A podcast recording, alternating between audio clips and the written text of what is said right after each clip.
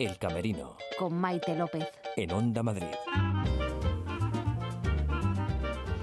Hola, ¿qué tal? Bienvenidos al Camerino. Bienvenidos al programa de teatro de Onda Madrid. Ana Torrent, Juana Lumbrera, Solán Freire o Ángeles Martín son solo algunas de las voces que vamos a escuchar a lo largo de este ratito que dedicamos cada fin de semana a la cartelera teatral de Madrid.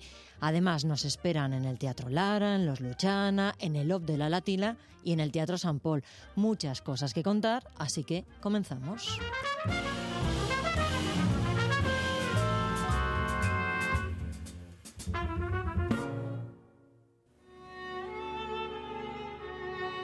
Siéntate, muchacho. Creo que está buscando, dicen, un jardinero. Los últimos meses los pasó aquí, repitiéndome una y otra vez el nombre de todas las plantas. Venga, Silvia, dilo otra vez.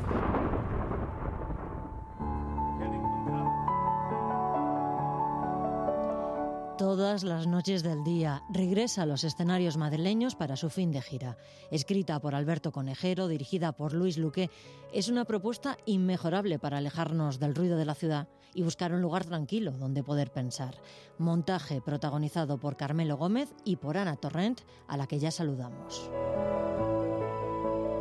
Ana, ¿qué tal? ¿Cómo estás? Hola, muy bien. Eh, Ana, somos muy curiosos en este programa. Eh, Yo no sé, en gira, si sabes en qué camerino estás cada una de las noches que toca función. ¿O es complicado? Hombre, cada teatro es un mundo. Yo en algunos me desoriento. Incluso me tiene que venir a, ven- a buscar la regidora porque de pronto no sé cómo llegar al, al, al escenario. Eh, y luego sí, claro, cada camerino, unos son igual pequeñísimos, otros tienen ahí unos sofás y unas condiciones fantásticas. Depende, depende, claro. Es que vamos a tantos sitios tan diferentes. Es como el Eh, público que- también, ¿no? Claro, claro, efectivamente. Es que es una aventura lo de lo del teatro en gira. Bueno, es una aventura siempre el teatro y cada día, pero en gira cambia muchísimo. Luego además hay teatros, bueno, pues hay teatros pequeñitos, hay teatros auditorios enormes, hay públicos más receptivos o así nos lo parece o, lo- o nos lo transmiten que otros. Hay curiosamente a veces funciona mejor en ciertas ciudades o en ciertas zonas que en otras. Eh, y luego, pues los camerinos, pues igual. Unas veces estás súper cómodo y otras dices, ay, madre mía, ¿dónde estoy? Pero vamos. eh, y luego y luego hay el camerino que yo tengo también, el de transformación, que se llama, porque yo me cambio muchas veces, me cambio varias veces de ropa en la función, entonces me tienen que hacer otro pequeño camerino ahí pegado al escenario. No me voy a mi camerino, me hacen ahí como un cuartito y claro, hay veces que hay sitio de sobra, hay veces que estoy ahí medio en los pasillos del teatro cambiándome. Ese pequeño camerino de transformación también es otra aventura que tengo yo en cada, en cada teatro, a ver dónde me lo consiguen poner. Ana, ¿cómo es el momento en el que, bueno, eh, la actriz se encuentra con el personaje? Algunos cuando nos cuentan, algunos actores cuando eh, se pone la ropa, cuando se maquilla, en este caso cuando se pone eh, la peluca. ¿Cuándo llega ese momento para ti que te miras al espejo y ya no eres Ana? A mí mucho con la ropa, la verdad. Eh, yo llego normalmente primero en esta función. Eh, mm, normalmente lo primero que hago es eh, el pelo, porque me vienen a microfonar y entonces para microfonarnos, que llevamos como un pequeño micrófono de apoyo, eh, ya tengo que tener como el peinado hecho para luego no lo, y, y luego ya me maquillo algo y me pongo la ropa. Y, y la ropa desde luego me cambia mucho porque no tiene nada que ver conmigo absolutamente nada que ver. Entonces ahí ya cambia mucho. Bueno y el maquillaje también yo no me maquillo tanto pero bueno es más te maquillas más también por el teatro por las distancias pero el, la ropa es es el personaje. O sea es que en cuanto me pongo ese vestido esos zapatos eso mm, ya es otra cosa. ya, ya ahí soy más Silvia. Todas las noches eh, de un día. ¿Qué podemos contar eh, sin hacer demasiado spoiler? ¿Qué se van a encontrar eh, los, eh, bueno, los teatreros que vayan a veros? Pues yo creo que se van a encontrar una función. Bueno, hay una parte de thriller, un poco de, de, de, de qué ha pasado. Toda la función se supone que, que, que es como inter, un interrogatorio que le están haciendo al, al jardinero, a Samuel, porque la mujer de la casa, la dueña de la casa, ha desaparecido. Y entonces se va recreando toda la historia. Yo estoy también tanto de presente como de pasado. Se me ve en el presente con él y se va viendo los momentos que vivieron en el pasado. Pero sobre todo, bueno, aparte de esa intriga de qué pasó con ella, lo que se va viendo y se va contando, yo creo es una historia de amor, de si hubo amor o no, de qué hubo entre los dos, de un amor o una relación vivida de dos formas muy diferentes, cada uno, como ocurre tantas veces, la misma historia, cada uno la cuenta luego a su manera, ¿no? O lo ha vivido de una forma o entendió una cosa de una forma o de otra, ¿no? Y yo creo que eso es un poco para mí la función, que mientras el policía va como interrogando y pidiéndole hechos concretos y fechas y hechos a, a Samuel, al jardinero, nosotros vamos como descubriendo algo mucho más difícil de explicar, que no tiene que ver con fechas concretas o algo atemporal, algo que pasó ahí, algo que estaba en las miradas, en los silencios, en, qué ocurría ahí, ¿no? Yo creo que es esa historia, esa relación, sí. Muchas preguntas, ¿eh? No tantas respuestas, pero muchas, muchas preguntas. Te acompaña en esta aventura Carmelo Gómez. Eh, sí. ¿Cómo es compartir el escenario con Carmelo?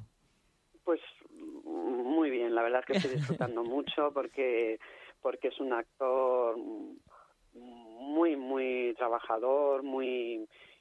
Yo creo que tenemos una forma de trabajar muy... Bueno, de, nos saldrá mejor o peor, pero de dejarnos un poco la piel cada día, de mucha entrega y mucho juego. Está muy vivo y con Carmelo especialmente es muy divertido porque, porque de pronto no es que improvise, que cambie el texto, pero sí puede de pronto, um, a lo mejor una frase o una palabra, o sea, está muy...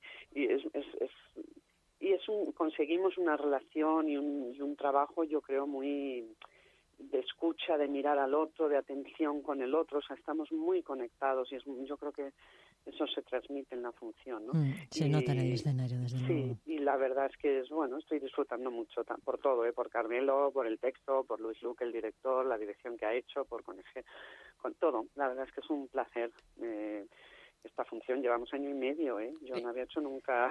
Gira muy larga, te, lo iba a comentar. ¿Cuánto queda de, de la gira? Pues mira, bueno, a ver, hemos parado los dos, o sea, hemos parado dos veranos, tres meses y pico, pero si lo junto, si lo juntamos, llevamos año y medio haciéndola. Eh, para cuando terminemos, o sea, nos queda gira hasta enero y Madrid volvemos otra vez, porque, bueno, nos, nos pidieron volver y entonces volvemos el mes de febrero y ahí ya sí que termina. O sea, yo no sé si es el 1 o el 2 de marzo en que cae y ahí se termina. Son cuatro semanas en Madrid y ahí ya terminaremos casi dos años después de haber empezado. Pero es un lujo, me imagino, ¿no? Poder crear el personaje, que el personaje, bueno, pues coja su propia vida y su propia inercia y no, pues al final que estéis saltando de un sitio a otro y, y, que no pueda madurar, ¿no?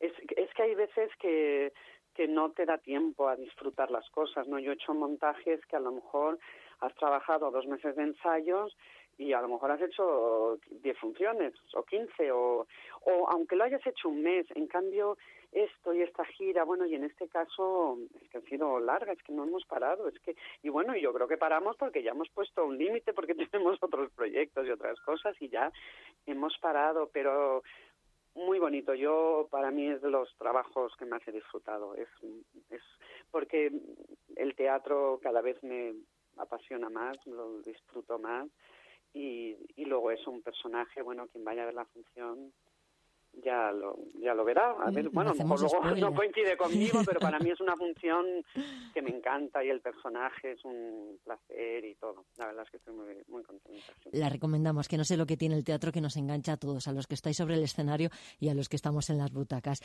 Ana, muchísimas gracias por atendernos estos minutos. Gracias a vosotros. Un beso muy fuerte. Gracias.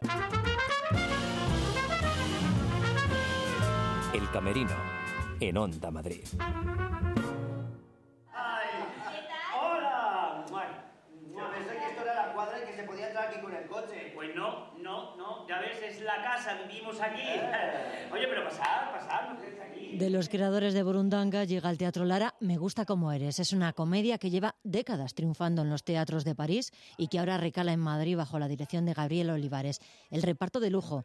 Miren Ibaguren, Pepa Rus, Oscar de la Fuente y Juanan Lumbreras. Precisamente con él charlábamos en el teatro.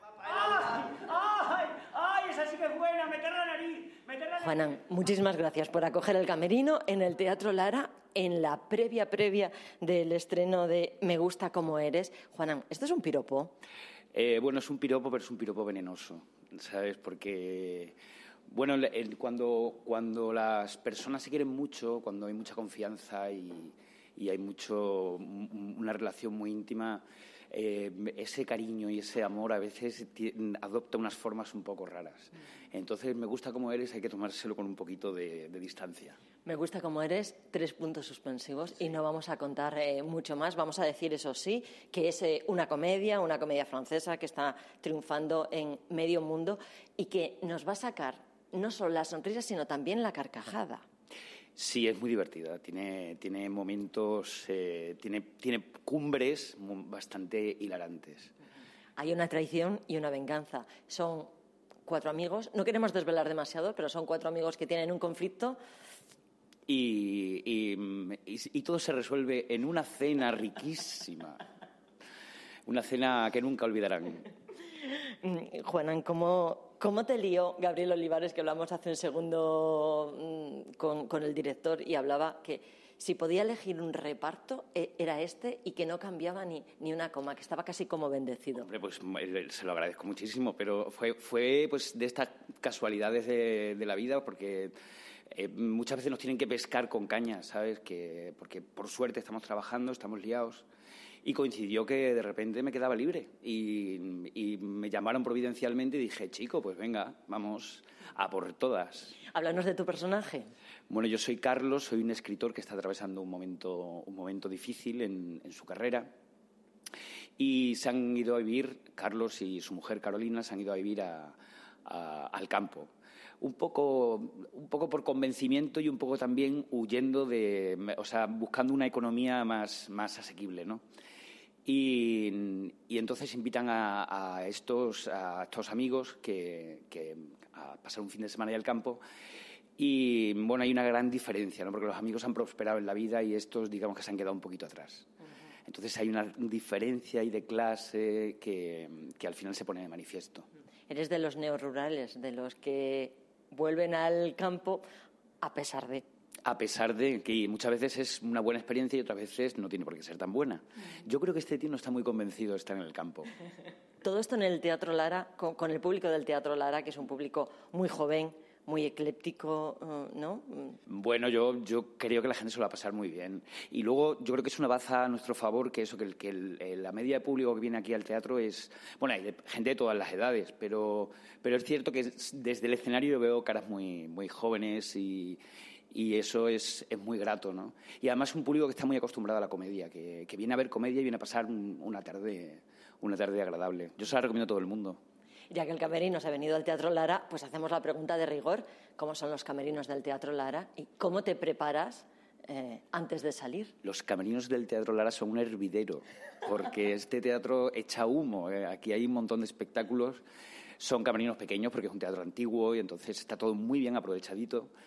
Y, y de momento no tenemos un ritual claro. Es que hoy es la puesta de largo. Entonces hoy tenemos que, antes de salir, hay que mm, ponerse una inyección de, O de sea, que, energía. que, que va en grupo. Tú no tienen, no sé si eres de estos actores que, que te apetece estar solo justo antes de salir en escena, concentrado. No, no, no, no, no. Y más para una comedia como esta. Yo prefiero hacer compañía, hacer grupo y, y la verdad es que, bueno, los cuatro lo pasamos muy bien. O sea que, no, el, el ritual lo haremos entre los cuatro. Bueno, pues Juanan, que se llene el parking, que me han dicho que es lo que se dice ahora en lugar de mucha mierda. Eh, bueno, sí, claro, es la equivalencia, ¿no? Pues que se llene el parking. Eso, que se llene el parking. Muchísimas gracias. A ti, a ti. El Camerino, en Onda Madrid.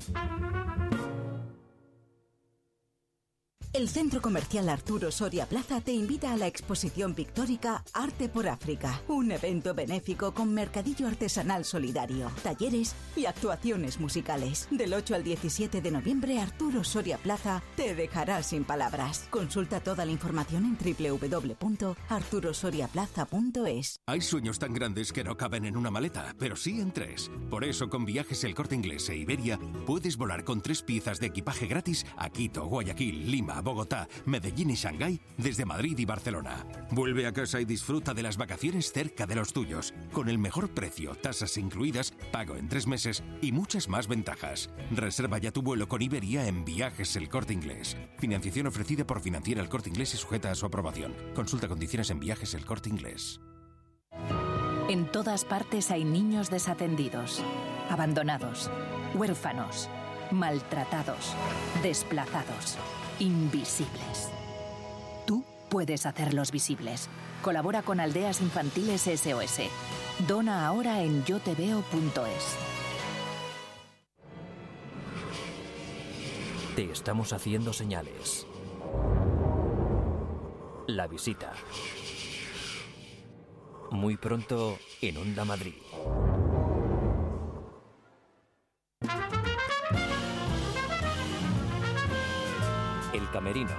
En Onda Madrid.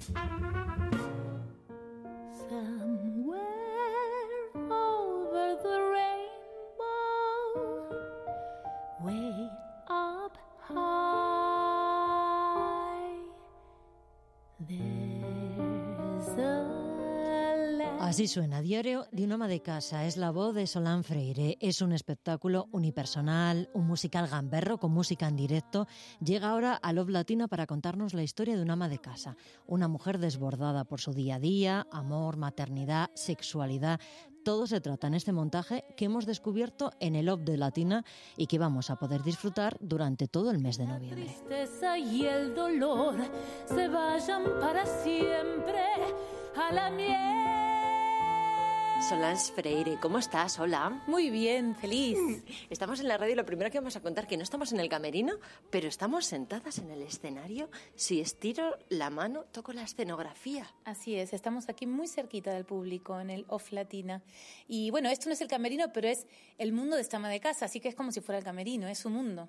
Diario de una ama de casa. Uy, Sí. Te hemos pillado con la ropa a medio A medio tender. tender, se está secando, tengo un montón que planchar, bueno, ni te cuento. Ay, mira, aquí lo, lo que hay para lavar, el carro bueno, de la bueno, compra. recoger los juguetes de los niños, un jaleo. Mira lo que tengo para fregar, una torre. Ya te digo.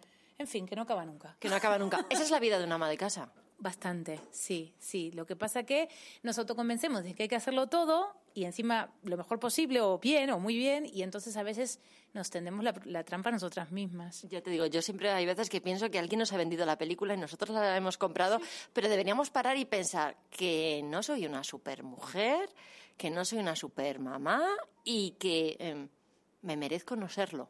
Exacto, y sin culpa, y que no apetece hacer todo lo de la casa todo el tiempo. Es aburridísimo.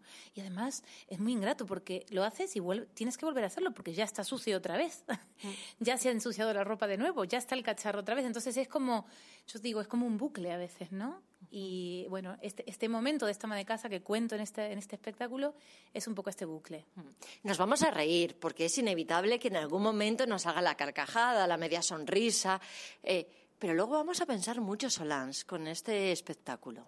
Sí, tiene su golpecito bajo, pero es para pensar, es para pensar y, mirarnos, a ver si estamos eligiendo esto de verdad, por qué, si es por el afuera o si somos nosotras mismas.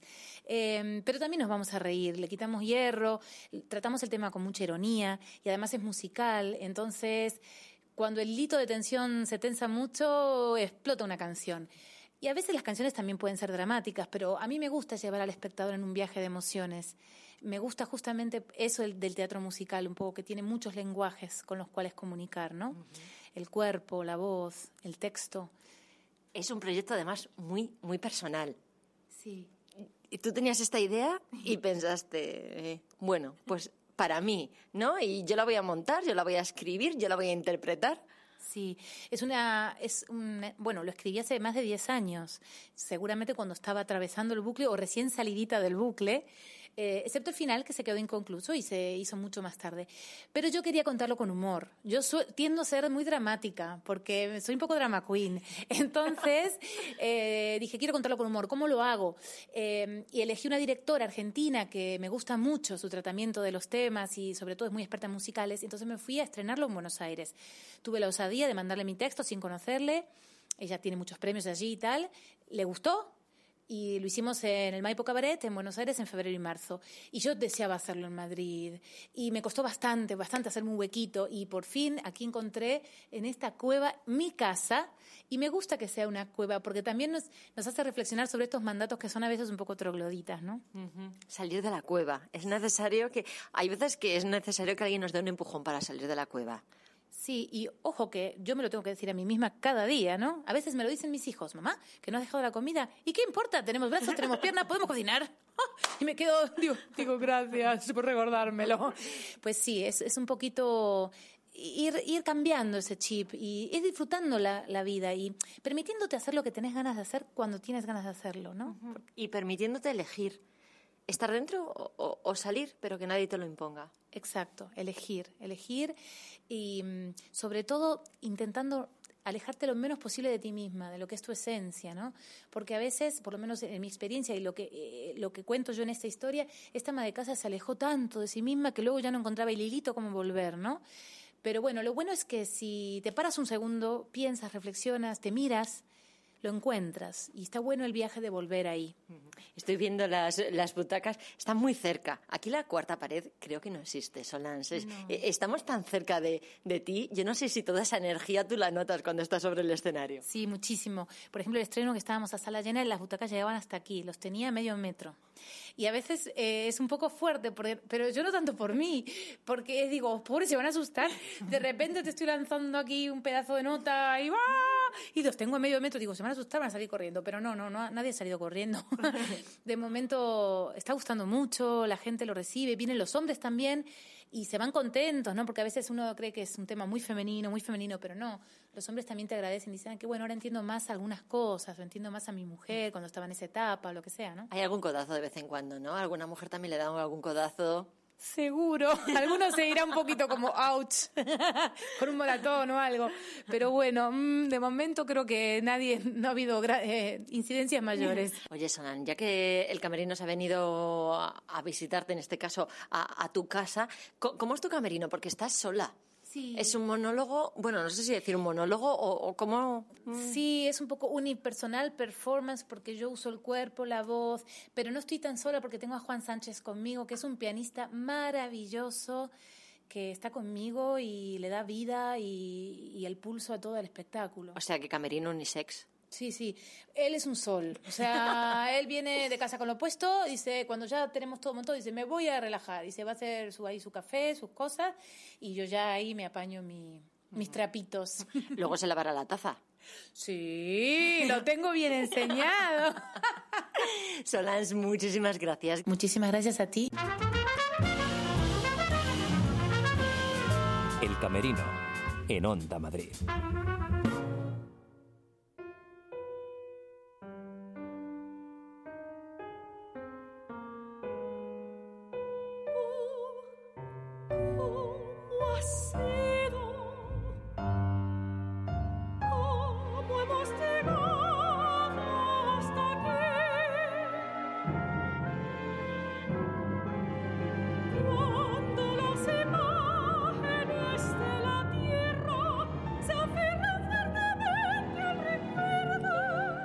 Alguna ocasión ya hemos hablado del segundo festival de lírica al margen, de la programación en general, pero ahora vamos a ir al detalle, vamos a hablar de Antifrida, que llega todos los jueves de este mes al Teatro Teseo.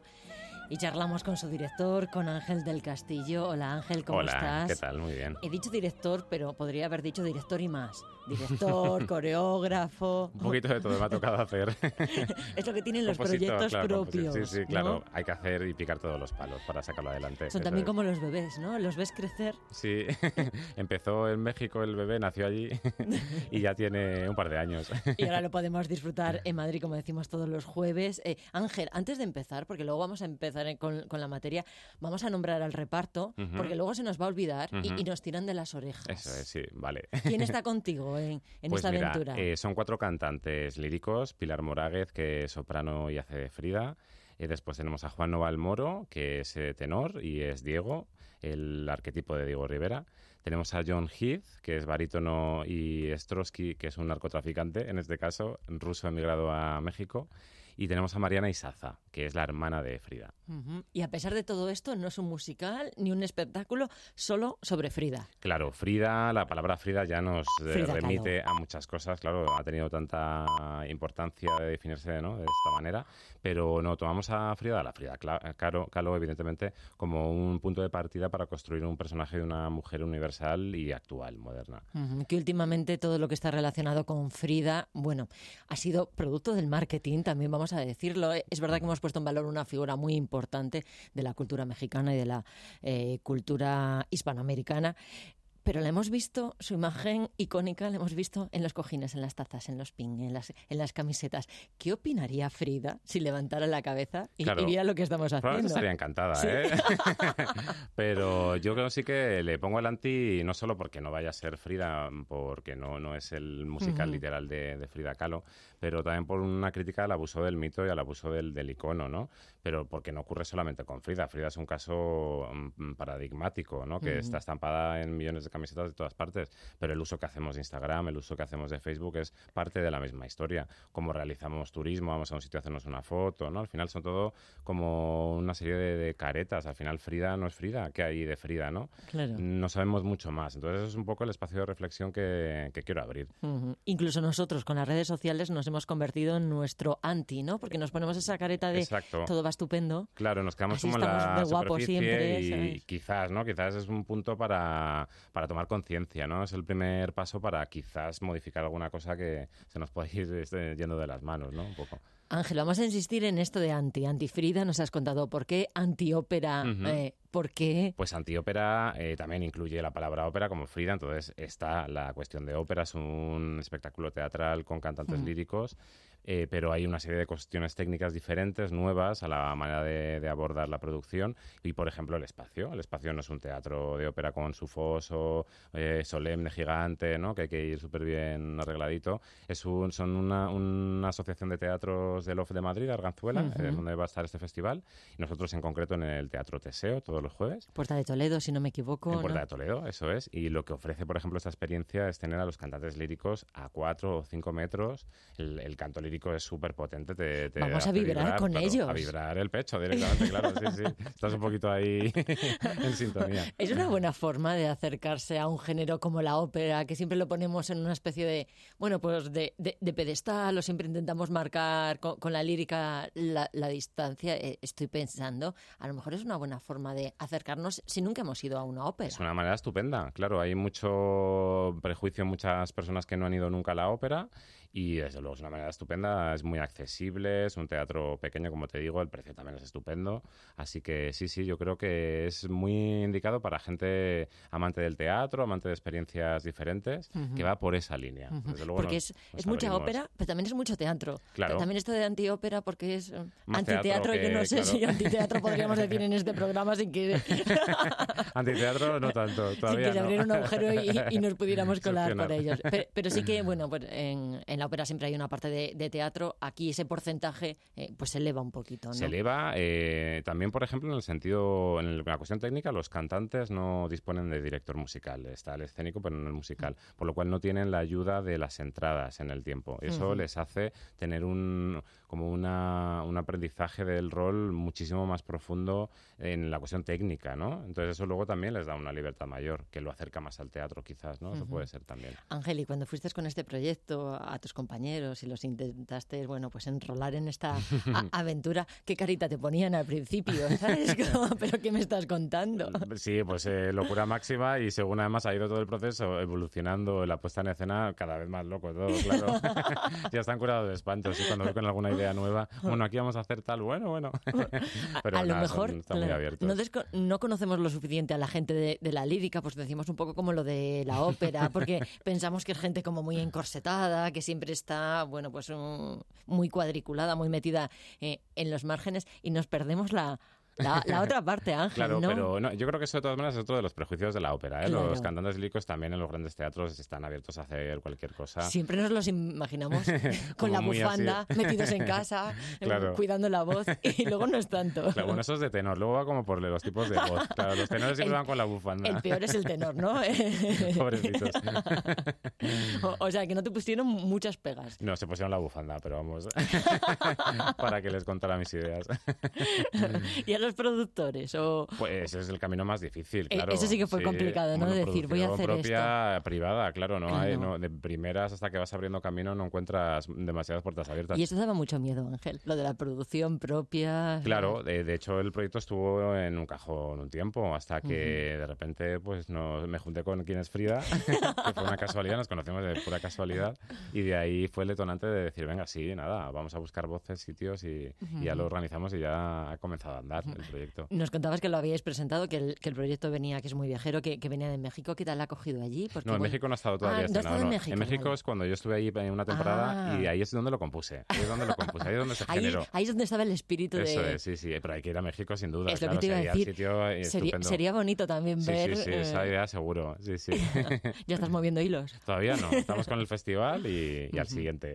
Oye, este festival, ¿qué, qué- qué pretendéis con, conseguir? Un, un poquito lo que contábamos ahora, Pues ¿no? Abrirlo eh, a todos. a mí lo que me corresponde como uno de los participantes es darle voz a, a esta idea nueva de la antiópera. Pero el conjunto de las propuestas y del festival ideado por, por May Fernández, yo creo que es una idea que es la de abrir la lírica a espacios alternativos, ¿no? Hacerlo accesible a gente que quizá tiene un cierto mm, reparo o no tiene una idea atractiva de, de ir a una sala grande, ¿no? De ópera. Entonces sería impresionante que poco a poco, cada año, esto se fuera consolidando, es la segunda edición, y, y se fuera formando un público que demandara eso, ¿no? En salas alternativas. Y Ángel, esto lo vamos a decir un poco más bajito, pero es mucho más económico y a lo mejor ¿qué te muchos se animan porque a la ópera no, no todo el mundo llega y... Claro, y- y pues esto- mira, el festival cuesta 15 euros y 15 Claro. euros un montaje de ópera es casi un regalo. Esta tarde en algún teatro de, de esta comunidad hay un festival que el gallinero vale 200 euros. Así que mira, se diferencia. o sea que es una oportunidad que no podemos perder. no, creo que no. Estáis todos los jueves del mes de noviembre noviembre, ahora, y, el- el y luego qué proyectos hay, Ángel. Pues ni idea, seguir moviéndolo y yo estoy componiendo la segunda, claro. Me quedé a la mitad. La segunda parte de La segunda antiópera. No, ah, antiópera. Claro. Y eres supersticioso y no nos vas a contar nada, aunque esta mesita sobre la que estamos hablando es de madera y la tocamos, tocamos madera. No sé si, eh, bueno, pues hasta que no tengas título, lo tengas ya todo producido, no lo vas a contar. Sí, te puedo contar un poquito, ¿no? un poquito. La antiópera, como va en contra, no tenemos miedo. Claro, sí me gusta. pues es eh, el mito de Medea, sobre el mito Mm. de Medea, una antimedea. Apostáis fuerte siempre, Sí, ¿eh? no, y esa ya es una especie de. Parece que se está configurando como una especie de trilogía, que comienza con Antifrida, que cuestiona un poco esto, la sociedad, las imágenes, los iconos y la igualdad de género en el lenguaje. El segundo abordamos la maternidad. Y en el tercero, la prostitución. Vamos, no solo había dos, no solo había una cosa. segunda parte, sino que había una tercera parte que es una trilogía. Ángel, ha sido un verdadero placer tenerte en Mm, el gracias. camerino. Por cierto, vamos a hacer la pregunta de rigor, la hacemos siempre. En el camerino somos muy cotillas. Sí. Bueno, vamos a decir curiosos, que, Sí. quedamos, que quedamos mejor. Siempre preguntamos eh, por esos camerinos que no podemos ver como espectadores. Siempre Mm. nos dejáis ahí Sí. eh, en, en la platea. ¿Cómo es el, el camerino de este teatro off eh, madrileño? No sé si es un camerino compartido. Claro, compartido pequeñito, con un espejo gigante, con las luces, no así típicas de camerino, pero muy pequeñitos, todos juntitos ahí, claro. Anticamerino. Claro, le hace muy familiar. Ángel, ha sido un verdadero placer. Igualmente, Gracias por placer acompañarnos. Muchas gracias. El Camerino, en Onda Madrid.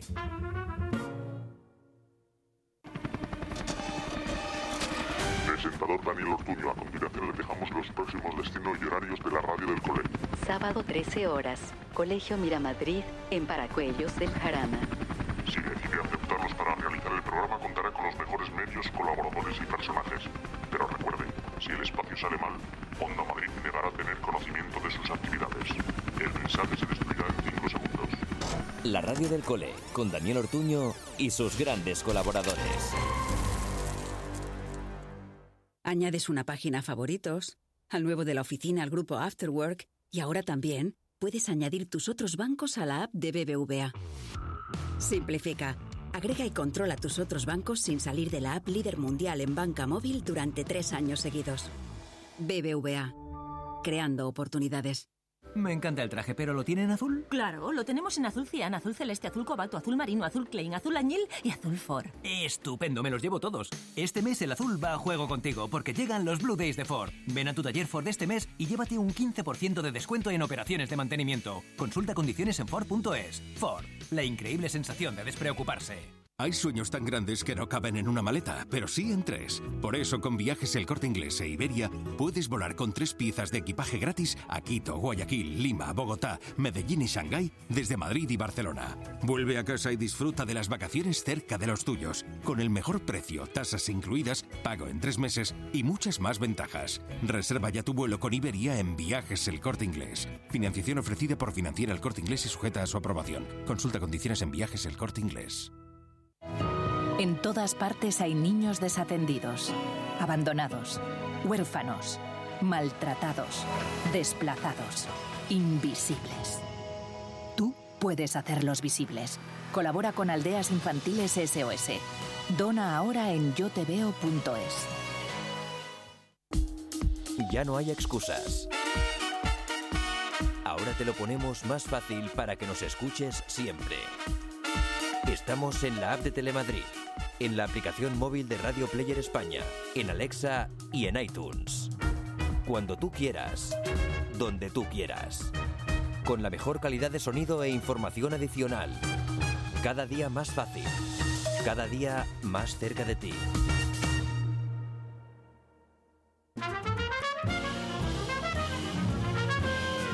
El Camerino, en Onda Madrid. Lunes hago la mudanza. Si me queréis echar una mano, me vendría muy bien. Bueno, y si no, ya tengo quien me ayude. ¿Y con quién te vas? ¿Y a dónde?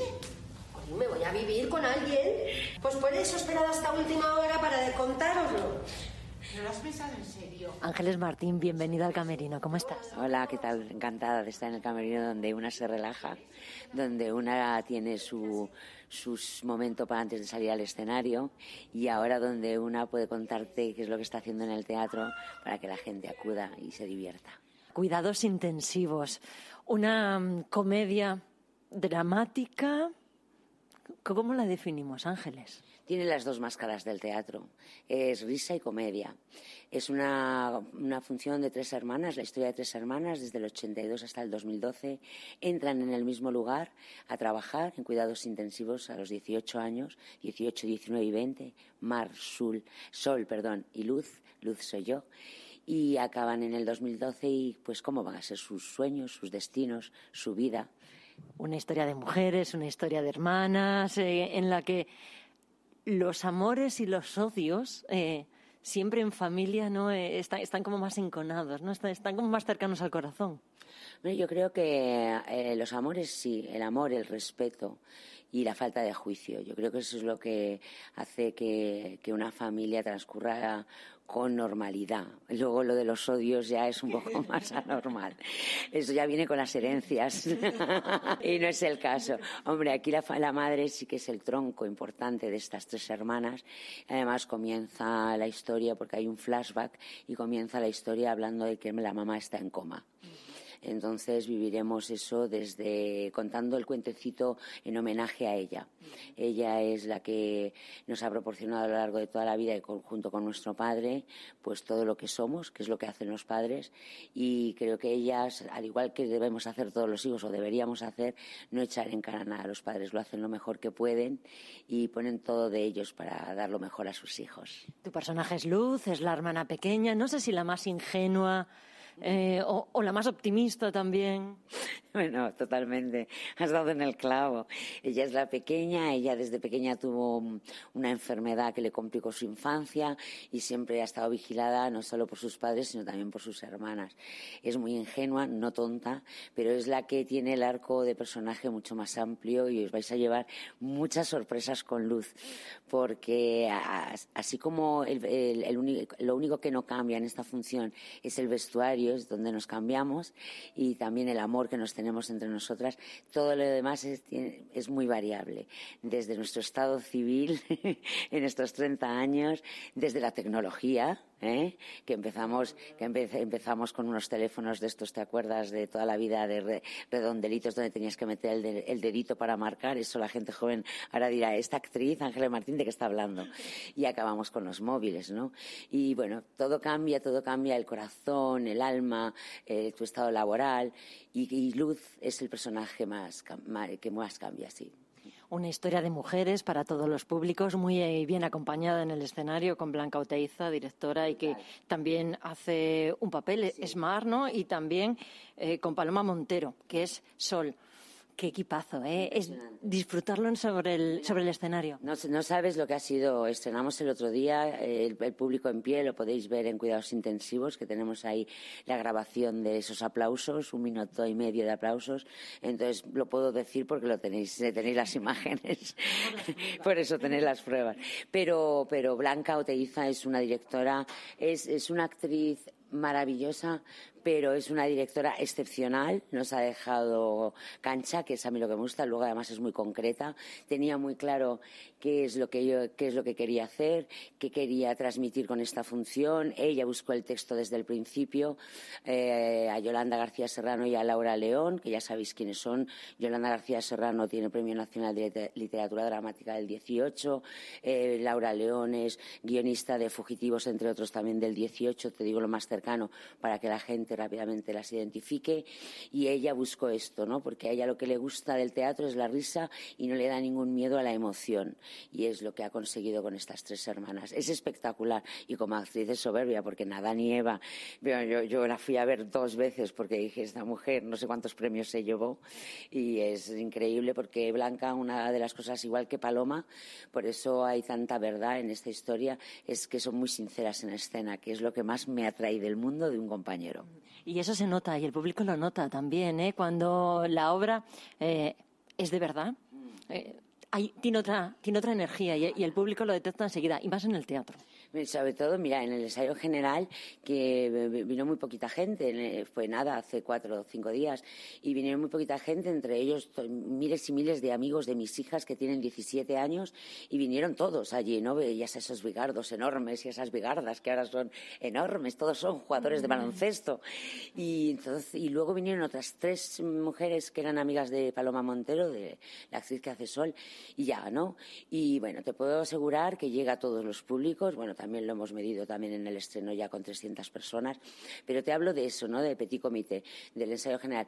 Y entonces cuando terminamos, las, estas tres mujeres, eh, los chicos se rieron un montón, porque les, les decíamos, decíamos unas cosas que dicen que se impartían, ¿no? Porque claro, ellos están más habituados a un lenguaje pues mucho más libre y, no y claro, en el caso de Luz, Luz es una mujer muy clásica, ¿no? Y muy tradicional, que se quiere casar, tener hijos, ¿no? Y, y esto, y entonces decía, se moría se morían de risa porque tiene una forma de hablar Luz y las tres hermanas, pues para ellos muy, muy tradicional, muy clásica y muy antigua, que es lo que te dicen. Y, pero claro, en el 82, en el 89, ¿cómo vamos a hablar? Y las tres mujeres salieron llorando, llorando, o sea, es parte de emoción que le interesa a Blanca Oteiza, y dijeron, mirad, bueno, faltan cosas, bueno, lo de siempre, ya sabes que el teatro con el tiempo, pero hay una cosa clarísima, que sois tres hermanas. Tres hermanas. O sea, cómo os peleáis de bien, cómo os criticáis de bien, cómo os amáis de bien y cómo os cuidáis de bien. Es espectacular. Y el otro día en el estreno, no, en el, al siguiente día que hicimos el sábado de la función, hubo un momento que se metieron mucho, pues se meten mucho con luz, las dos, ¿no? La toman mucho el pelo. Bueno, pues me dio tanta rabia, pero de verdad. Me dio, o sea, tanta, tanta rabia que me peleé con una de ellas de verdad. Ángeles, te escuchamos hablar, mm, emocionarte cuando hablamos del teatro, se te pone la piel de, gallina. ¿Qué es el teatro para ti? Pues, mm, bueno, la vida. La vida es el teatro. Eh, el teatro es lo que he deseado hacer desde que tengo seis años, desde, que dije a mi madre quiero ser actriz de teatro.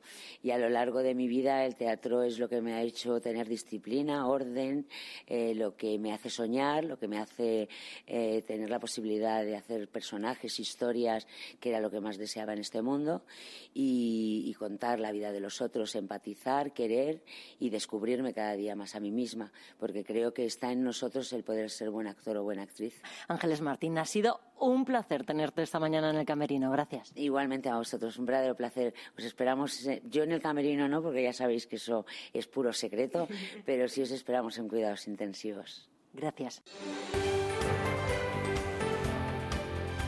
Onda Madrid, 101.3 y 106 FM.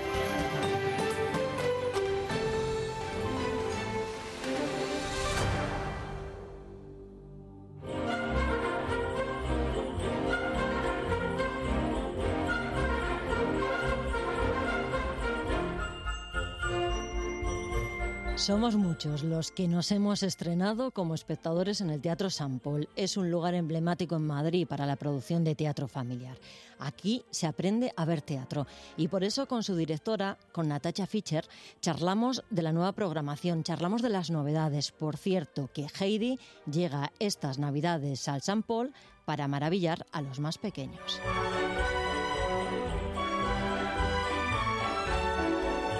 Natacha, gracias por recibir al camerino aquí en el Teatro San Paul. ¿Cómo estás? Muy buenos días. Muchas gracias a ti por venir. Es un placer teneros aquí. Aquí estamos encantados de iniciar esta 37 temporada. Déjame que lo repita. 37 años creando teatro en Madrid y ocupándose especialmente de lo más importante, de los pequeños, de la cantera. Algunos de los pequeños espectadores y de los primeros espectadores del Teatro San Paul ya pintan canas. Bueno, 37 años iniciando espectadores, como nos gusta decir a nosotros. Y tienes toda la razón, muchos de los, de los primeros espectadores de San Paul están hoy como actores en el Teatro San Paul, incluso vienen como profesores y como papás y mamás. Ya, imagínate. ¿Cuál es el secreto? Sé que me vas a decir la ilusión que ponemos en el, en el Teatro San Paul, pero algún otro habrá para aguantar 37 años en una profesión tan dura como es esta del teatro. Bueno, tú lo has dicho, es creer en ello, disfrutarlo y también escuchar y ver, ver cómo van cambiando los niños, cómo se va evolucionando, adaptarnos a lo que piden las escuelas y lo que pide la nueva infancia, que no tiene nada que ver a la infancia de 37 años atrás, pero sobre todo estar enamorado de lo que haces. El Teatro San Paul es un hervidero. Es una experiencia traer a un niño al, al teatro, Natacha. Es algo muy especial. Bueno, eso es lo que pretendemos, que no sea solo una visita al teatro al usual, es decir, San Paul es una casa y los niños llegan antes, tienen su espacio para pintar, sus juguetes, su alfombra, donde se tiran, donde meriendan y a partir de ahí luego es la función y después de la función hay un acercamiento a los actores, suben al escenario, se pueden hacer fotos con ellos, les hacen dibujos y eso es en fin de semana y luego en campaña escolar esto es un ritual, lo de la campaña escolar es magia pura y dura. Es decir, tú vienes a las 10 de la mañana a la plaza de San Paul y ves 600 niños en la calle en fila para entrar y cuando entras a la sala y parece que no hay nadie, eso se llama magia. Eso se llama magia, eso se llama teatro. Eh, Natacha, tengo aquí, bueno, le he echado ya un ojo a, a la programación, programación propia como siempre, musicales, eh, grandes apuestas. Lo primero, porque lo estoy viendo aquí en, en letras grandes, Heidi en el San Paul. Ese es el estreno de esta temporada, esa es nuestra gran apuesta y estamos en estos días metidos, buceando totalmente en los Alpes y con mucha ilusión. Es el nuevo musical que se estrena ahora en septiembre, pero se guarda luego en un cajón y es el que va a estar todas estas Navidades con nosotros. Doble estreno, vamos a decir. Doble estreno, exacto. Se rueda ahora un poco porque es tan grande que había que probarlo antes y tenerlo listo para ya cuando en octubre se abren las puertas de San Paul a los colegios, está la maquinaria del tren que es imposible parar. Entonces hay que tener todo muy, muy, muy medido y por eso se estrena ahora antes y luego se repone en noviembre ya casi en plenas Navidades. ¿Cómo es esta producción? ¿Cómo es esta gran producción Heidi en el San Paul? Bueno, pues llevamos un año y medio trabajando en los Alpes. Es una adaptación de la novela original, no tiene nada que ver con el anime japonés. esa es otra de las características de la bicicleta de San Paul, que son fieles a los cuentos originales, no son Disney, no son la tele, es decir, es un poco la novela y es musical, totalmente musical. La escenografía es una maravilla, la música es de Jaume Que fue el compositor de nuestro anterior estreno, que es Caperucita, con dirección de Natalia Jara, luces de Nicolás Fistel, la escenografía es de Chechu García y tienen que venir a verla para descubrirla. Tendremos ocasión de hablar con muchos detalles sobre esta producción de, Heidi, pero ya que tenemos a Natacha, ¿qué habéis eh, programado para este año?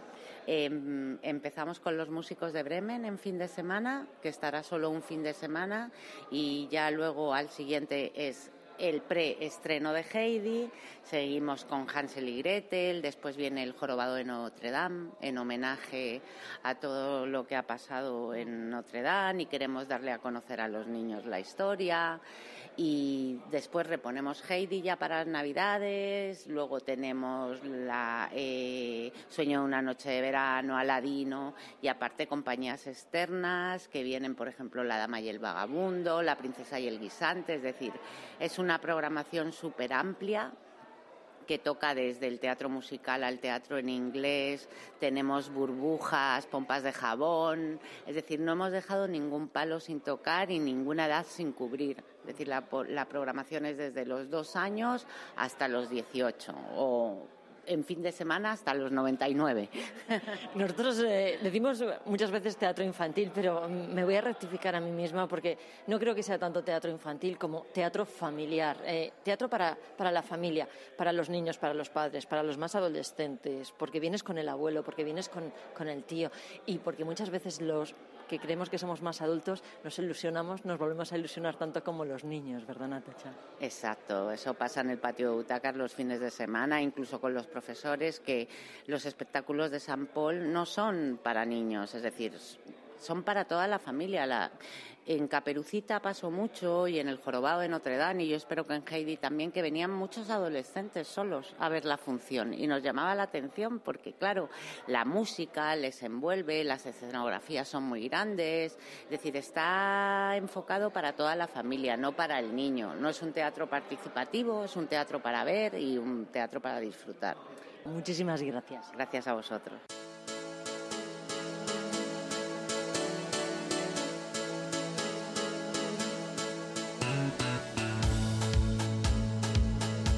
Se acabó nuestro tiempo. Disfruten del teatro. Si pueden, disfruten de Madrid. Adiós.